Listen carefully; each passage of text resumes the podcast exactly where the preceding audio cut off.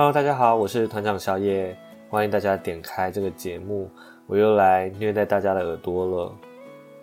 这个节目主要是呃推荐一些我觉得很好看的 BL 漫画，会涉及到剧情以及人物的解析。另外呢，因为我讲话速度非常的慢哦，建议大家可以调快一点二五倍速，就大家自己斟酌一下好不好？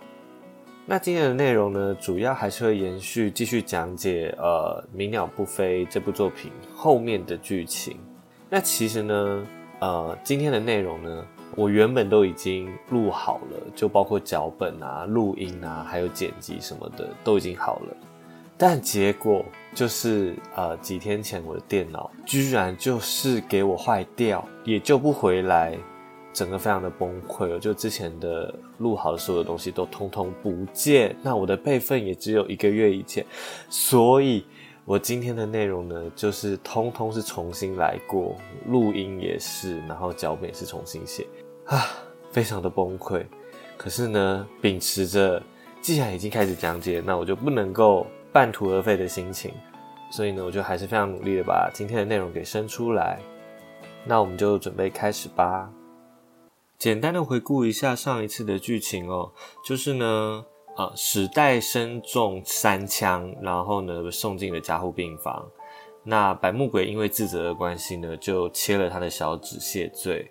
另外呢，也稍微谈到了一些时代以前，就是还没加入黑道以前的一些故事，以及他为什么会加入黑道的原因。那第十话的下篇开始呢？是延续着呃在医院的场景。时代这个时候呢，还是处于昏迷的状态。那七元呢，因为非常想要赶紧抓到凶手，所以他就跑去找了平田。那平田私底下呢，就对七元透露了消息，说龙崎呢最近与三合会，也就是另外一个黑道组织旗下的好多组来往密切。那频繁会面之后呢，史代就遇袭了。平田说他怀疑龙崎暗中想要背叛组织，但是他要七远先不要把这件事情告诉史代。画面来到影山这边，他来到医院来探望史代哦，发现史代已经醒了，还能开玩笑的向影山打招呼。影山说他已经做好这一天终于来临的心理准备哦。史代则回他说：“讨厌啦，不要说这么沉重的话嘛。”接着，他们就开启老友聊天模式。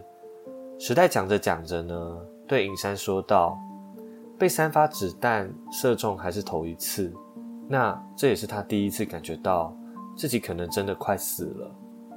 一想到快要死，就切实的感觉到原来自己曾经活着。但奇怪的是，死前呢，连一个好的回忆都没有浮现。”这时候呢，他想起了百目鬼当时发抖的样子，问尹山有没有看到百目鬼那个笨蛋。尹山说，他砍掉小指之后呢，就跑来他的诊所来找他谢罪，说他没有保护好老大。嗯，百目鬼似乎是把尹山当成是一个类似史代亲属的人，把他当成是一个很重要的人，所以他就跑来找了尹山来谢罪。这样。另一方面呢？七元跟百目鬼正在某处对话。七元对百目鬼说：“断掉的手指是不会再长出来了。”他本来想要叫百目鬼就此就退出黑道，回到正道上做人。百目鬼问说：“难道他就这么不适合这个世界吗？他只想要待在跟老大一样的世界里。”七元看他这样也熬不过他。那如果你这么坚持的话，你就好好守在老大的身边，当他的盾牌。话说回来，一般人会喜欢上这么严厉的人吗？七元不解地问。白木鬼想了一下，低下头说：“很奇怪吗？当然不会奇怪啊，白木鬼干得好啊，白木鬼。”白木鬼说：“在他的眼中，老大的一切都很美。”七元抬头看到白木鬼满脸通红，我就被他吓到。就要他不要露馅哦，因为真正爱上老大的人是会被杀头的。接着呢，百目鬼也来到了时代的病房，在一片漆黑的房间里，百目鬼拉开了隔帘，静静的注视着时代。当百目鬼转身正准备离开的时候，时代一声叫住了他。白木鬼看见时代已经醒来了，情绪激动的什么都说不出口，只能捂着脸颤抖着。时代躺在床上望着他，看着这个为自己切下小指的男人，温柔的要他别哭了。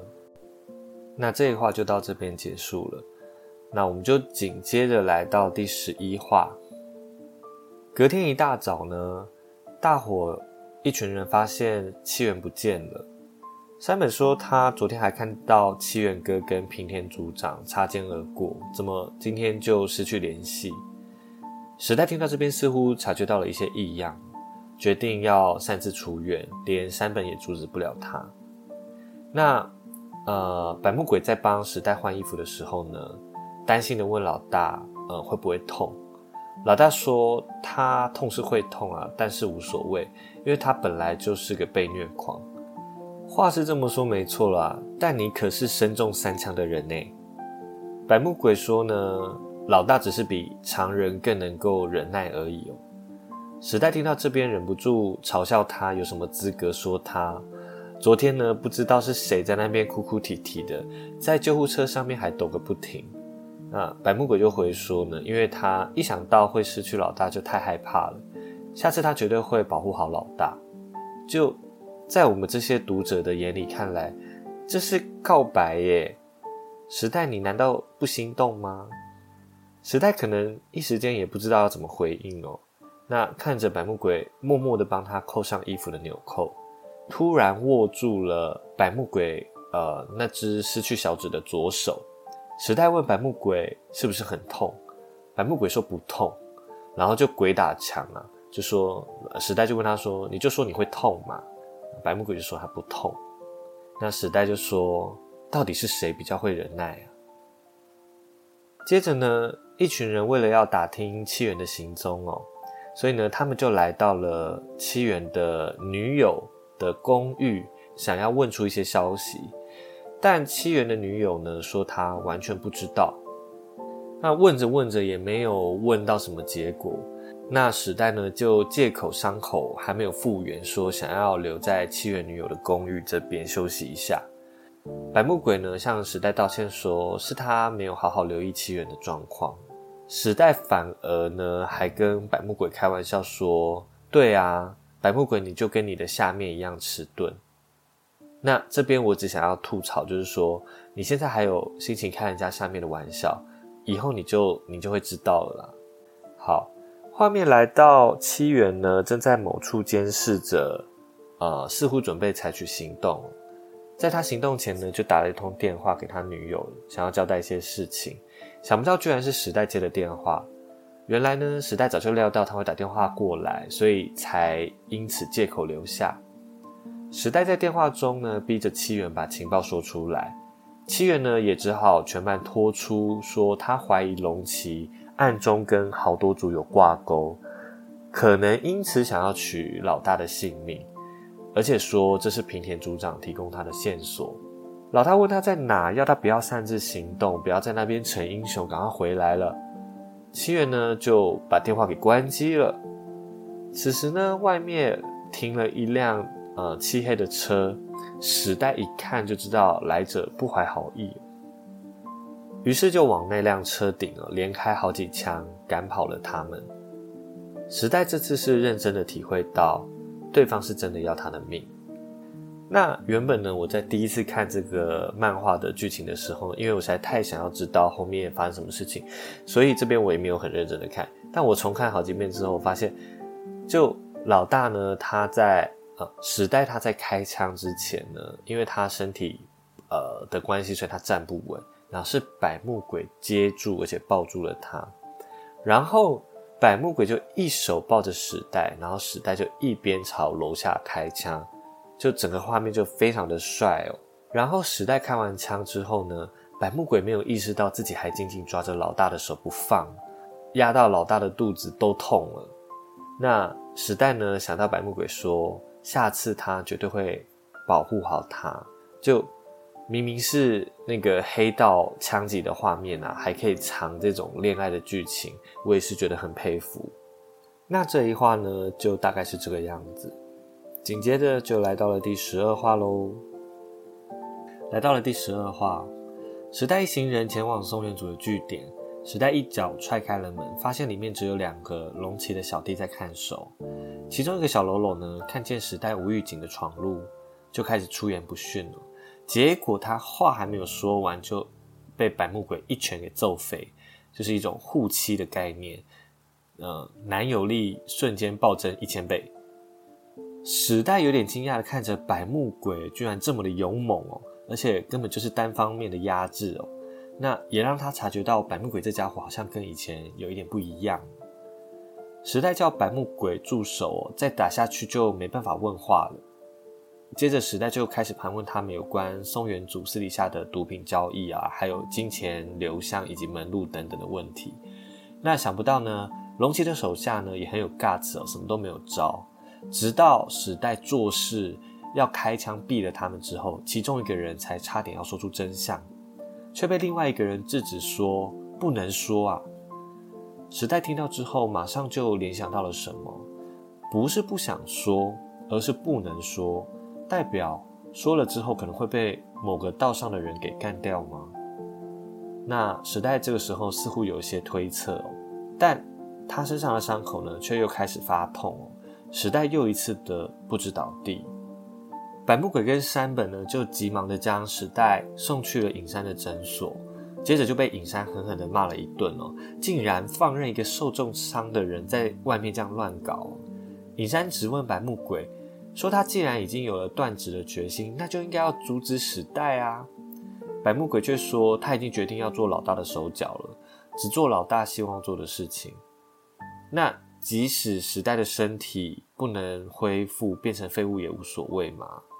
隐山问：“那这句话显然就刺中了白木鬼的内心哦，就搞得白木鬼完全还不了口。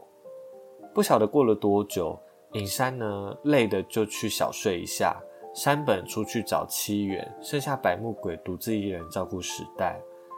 百木鬼不停的擦拭着老大脸上以及脖子上的汗水，时代打着点滴，浑身发着高烧，醒了过来。”醒来之后，发现手机仍是一点消息都没有。他说：“啊，他的部下全部都是一群笨蛋。”时代接着转过头望向百木鬼，白木鬼却移开了眼神哦。这个时候的他呢，只是下定决心要跟定老大，但内心还是非常的混乱哦，因为他不能够让老大发现他的私心，所以呢，他只能表现忠诚来掩盖他藏在心里的感情。此时呢，九我呢买了饭回来哦，那看见史代一副惨兮兮的样子哦，便趁机好好的调侃他。九我要白木鬼出来吃饭，白木鬼正要起身，却被史代一把抓住领带，不让他离开。这个出乎意料的举动，连史代自己都吓到。是因为发烧的关系，所以变得脆弱了吗？就没有错。虽然呢，时代的嘴巴很硬哦，但身体是非常诚实的。你时代先生，你就是不想要白木鬼离开，你就是希望他陪在你身边。白木鬼说他只是要去拒绝酒我而已哦，他是不会离开老大身边的，就只是吃个饭而已，有什么好离不离开的？这是真的是一条乖狗狗诶。然后呢，接着老大呢就。全身发热的难受，要白木鬼帮忙解开上衣。白木鬼一颗一颗的解开扣子哦，却打开了时代某个奇怪的开关哦。对，这个时候他又开始发烧喽。时代说，可能是因为今天呢情绪一直很激动的关系，他现在需要解放。但其实呢，是因为当白木鬼呃一颗一颗解开你的扣子的关系，你才兴奋。右手不能动，左肩也受伤的时代呢，顶着巨大的疼痛，艰难的替自己解放中。白木鬼看到如此难受的老大呢，他就轻轻的移开他的手，说：“让他来。”各位观众，白木鬼一直以来呢都是被动的姿态嘛，这下总算要反客为主了吗？那我们就不啰嗦，我直接进入下一话。第十三话呢，时代被白木鬼的这个举动给吓呆了。他时代被白木鬼的这个举动给吓呆了啊！他刚刚说什么？白木鬼往前坐到了时代的身边，对他说：“如果讨厌的话，请明确的告诉我不要，拜托了。”接着呢，百木鬼就开始了守天使的工作，就成功的解锁了警察黑道以外的第三职业。时代一边喘着气，一边心想：如果讨厌的话是什么意思？不是你讨厌吗？不是你不想要跟我做吗？另外，你说要成为我的手脚又是什么意思？那时代的脑海呢，浮现了百木鬼为了他挺身而出的情景哦。他不明白百木鬼对我到底是什么意思。时代要百木鬼停下来哦，因为光是用别人的手是没有办法让他高潮的，还是让他自己来吧。那时代话才刚说完呢，百木鬼像是下定决心一样哦，既然手不行，那就嘴来吧。那 在这边呢，请原谅我的才疏学浅，因为这一段我实在不知道。要怎么用比较文雅的方式来形容？但就是你知道的，白木鬼就是把时代整个含下去了。这种深色又不熟练的方式呢，让时代浑身颤抖，左手拉扯的是白木鬼的背哦，仿佛想要挣脱，却无法逃脱。此时门突然被打开，山本呢发现百目鬼正在对老大做色色的事情。吓得急忙把门关上哦，但因为声音太大的关系，把大家都引来了。两个人只好结束在这边。百目鬼低着头向老大道歉，说：“抱歉，居然在嗯会被医生看到的地方对你这样做。”老大觉得很好笑哦，你道歉的点居然是这个哦，被看到又不是什么大不了的事情。那百目鬼呢？又因为他的不熟练的关系，又再跟老大道歉一次哦。时代要他练习之后再来，开玩笑的推荐他去同志桑拿试试看，然后呢就要他去呃漱一下口这样子。接着画面就来到了一群人围在呃时代的身边，那尹山看起来有点生气哦，他对时代说：“他怎么会还怎么会到现在还没有退烧？”山本愤怒的转头面向白木鬼哦，心里想说，一定是这个臭小子刚刚对老大这样那样的关系哦。这个时候呢，老大接到了一通电话哦，呃，不晓得对方是谁，然后告诉了时代一些情报，包括了发现袭击时代的凶手被杀了，然后呢，追杀那个凶手的人是一对恶人组，似乎跟进入平田那边的人很相似。接着故事线呢，就来到龙崎藏匿的地方。那某个人呢，带着球棒闯了进来哦，原来是刚刚提到杀了那个凶手的二人组哦。这个二人组呢，在这边也是非常重要的工具人，因为他们是平田雇佣的类似像佣兵的角色，负责处理一些组织不好直接出手的事情。那这二人组呢，就直问龙崎。为什么没有好好干掉时代？该不会是故意失手吧？龙崎开始还反驳，直到二人组把录音拿了出来，听到录音里传来凶手死前的自白，说龙崎交代他要尽量避开要害，如果史代逃了也不要深追。那并将手中的电话交给龙崎。电话的那一头呢是平田，正在默默的听着他们的对话。那呃，第十三话就到这边结束喽。那回顾一下，有几个地方我是蛮想要分享的。第一个就是呢，你可以发现到，呃，呃，虽然百目鬼不是对时代这样那样嘛，就是对他做色色的事情，但是呢，他是非常的绅士的。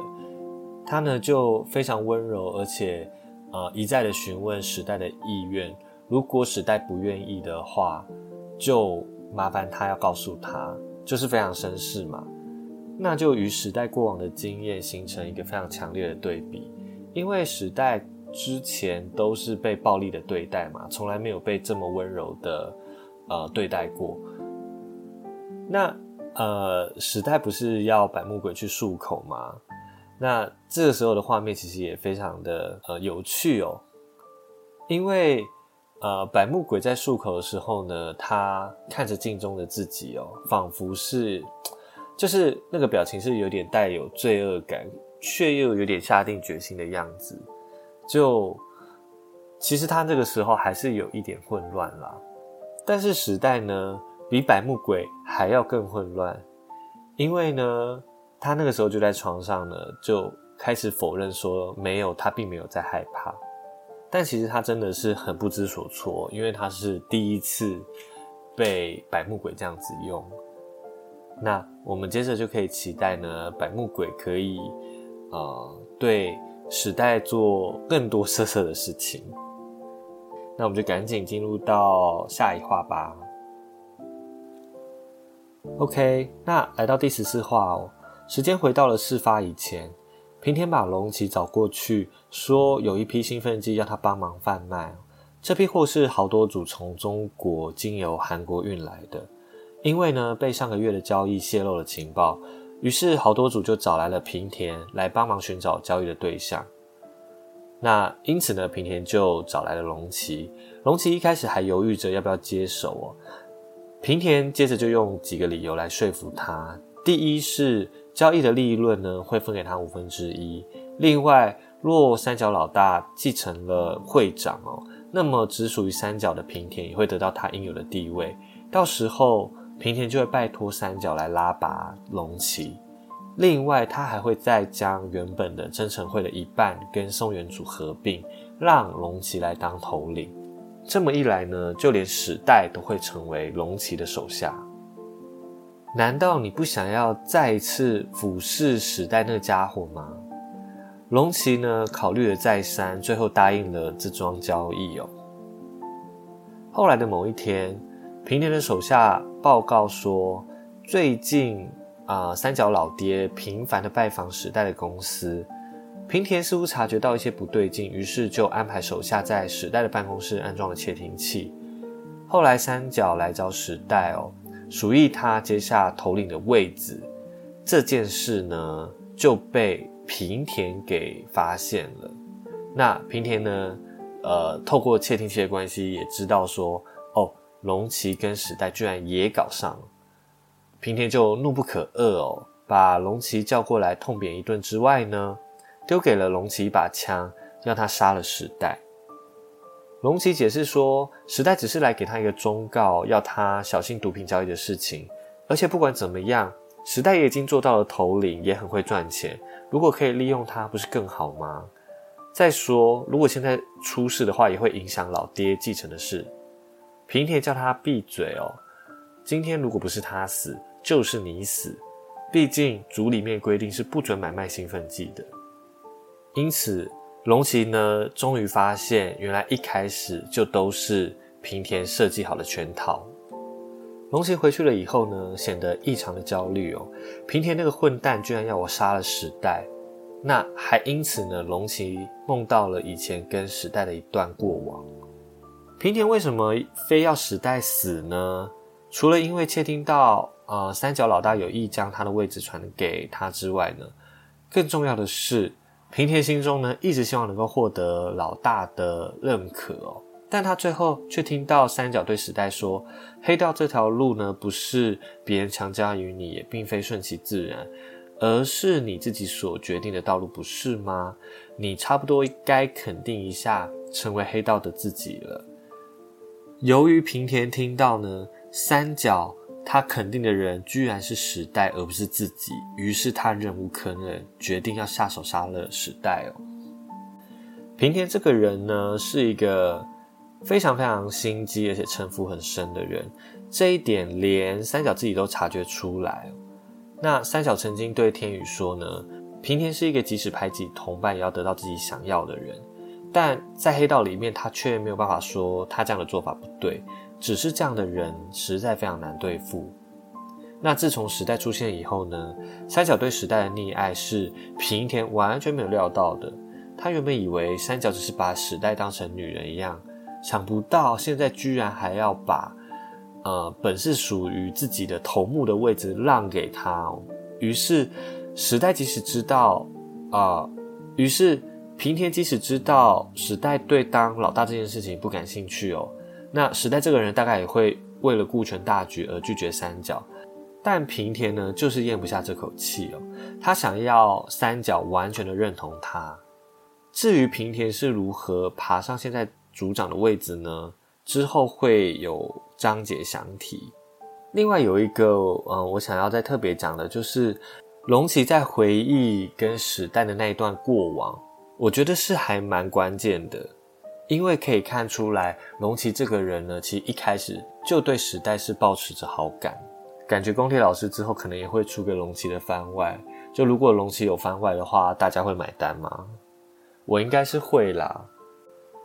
那么以上呢就是今天的内容喽。